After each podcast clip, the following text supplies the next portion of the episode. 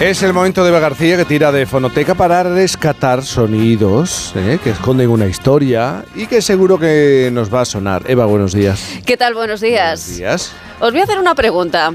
¿Os gusta la ciencia ficción? ¿Sois de leer novelas así de viajes Hace y de tiempo, aventuras? hace tiempo que no... Mucho, Sí, yo en Cultivo cine, no la solamente literatura Claro. también. Pero bueno, aunque sea de jóvenes, seguro que sí. Sí, sí, sí. Pues si esto es así, fijaos porque este sonido que os voy a poner ahora mismo os va a resultar familiar. Demuéstrenos que es usted capaz de circunnavegar el mundo en 80 días. Cobarde, admítalo. No puede hacerse. ¡Claro que sí!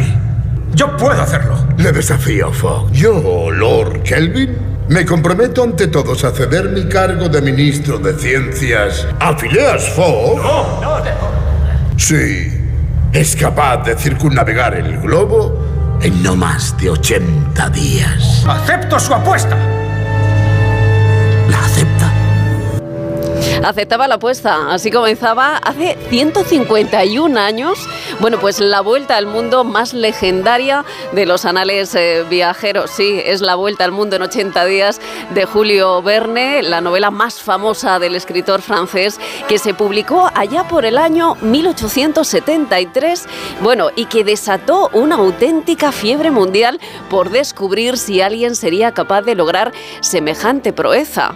Y no, no fue un insensato Miguel Reyán, tampoco fue un chiflado, fue una mujer, una mujer osada, aguerrida, intrépida reportera que retó a su jefe nada menos que a Pulitzer, fijaos de quién estamos hablando, a emular la gesta del protagonista de esta novela, Phileas Fogg. ¿Y quién fue esta atrevida periodista? Ay, me encanta, porque fue una mujer adelantada a su tiempo que consiguió todo lo que se propuso. ¿eh? Ella se llamó Elizabeth Jane Cochran y comenzó su carrera periodística al responder a un columnista que aseguraba, bueno, pues que las mujeres solo eran válidas para criar y cuidar la casa. Vaya época aquella, ¿eh?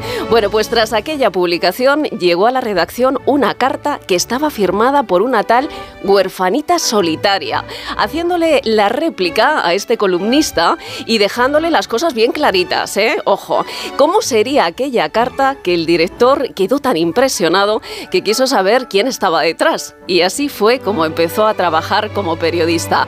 Precisamente fue el editor de este periódico quien le puso el seudónimo. Sabéis que antiguamente las mujeres firmaban sus artículos ¿no? con un seudónimo. Pues él le puso Nelly Bly en honor al personaje de esta canción. Bueno, Nelly,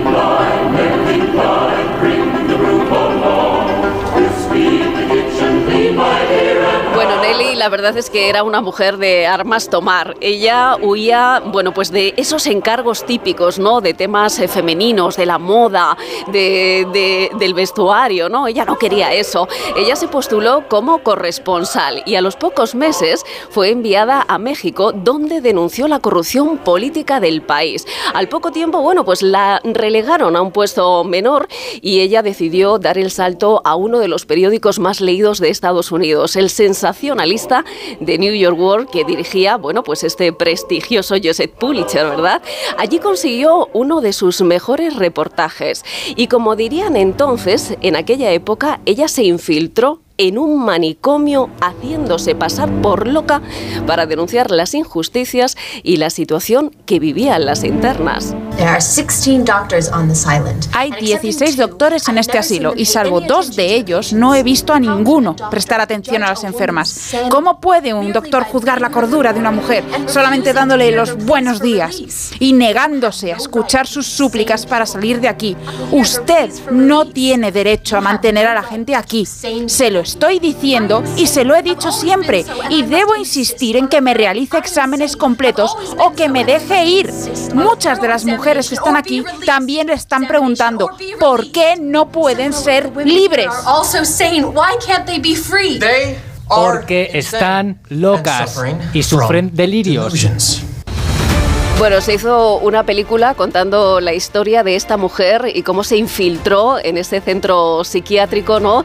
Y allí se pudo ver todas las injusticias, cómo trataban a aquellas mujeres que las consideraban locas y que no tenían en cuenta que podían tener, ¿no? Alguna enfermedad mental. A mí me recuerda mucho a, a- a los renglones torcidos de Dios, ¿no? Sí, Tiene un punto ahí torguato. Eso es. Bueno, pues Nelly se metía en todos los charcos, en todos los fregados, con tal de dar la primicia y destapar todas las injusticias. Ella se hizo pasar por indigente, por obrera, por madre soltera y así se convirtió en pionera del periodismo de infiltración y de investigación. Claro, con esta historial no es extrañar que retara al director de su periódico a emular la marca impuesta por Phileas Fogg. Claro, lo hizo 15 años después de que se publicase la novela. Nelly le retó a Pulitzer a que le permitiera realizar la gesta. Claro, rápidamente Pulitzer se dio cuenta del potencial sensacionalista que tenía esta historia, ¿no? Una mujer sola, sin compañía, intentando hacer lo que ningún hombre había conseguido. Así es que Pulitzer publicó a toda página en la portada del periódico El desafío de Nelly y le puso como titular, imaginaos el machismo de la época, nuestra intrépida reportera viaja sin la protección de un hombre.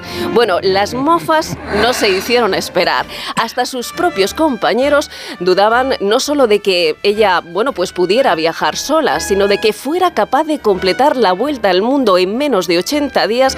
Fijaos la explicación, ¿eh? Por el exceso de maletas con las que viajaban las mujeres. Bueno, impresionante.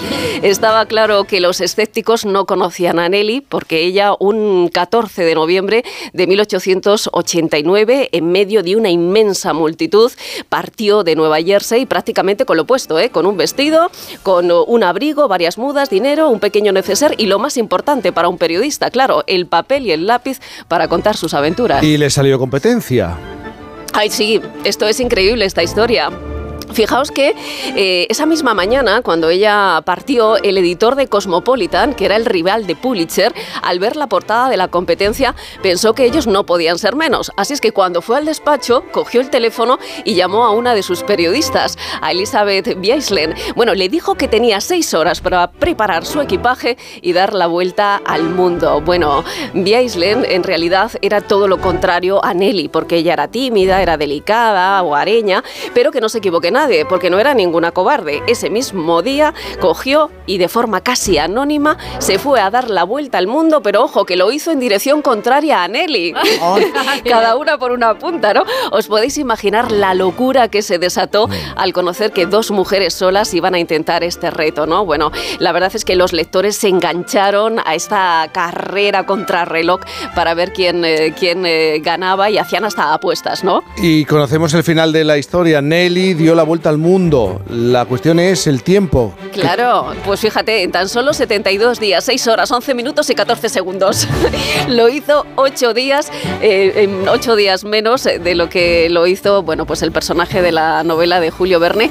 Y también hay que decir que su competidora también lo consiguió, llegó 4 días más tarde que, que Nelly, pero realmente estas dos mujeres hicieron historia y consiguieron algo, bueno, pues que nadie creía, ¿no? Que era algo increíble en aquel momento. Disculpa, ¿en qué año? ¿En qué año? Estamos hablando del año 1800. 89, creo. Estamos, pues fíjate, fue 15 años después de la publicación de la novela. La novela se publicó en el 1873, pues en el 1880 y pico. ¿Y en qué medio? ¿Mucho tren? Claro, barco, todo, barco, tren. Lo que había. Claro, lo que había. Lo que había. Bicicleta, patín. Bueno, gracias Eva, como siempre. Bueno. Claro que nos sonaba la historia que hay detrás de esa historia. Una última pausa.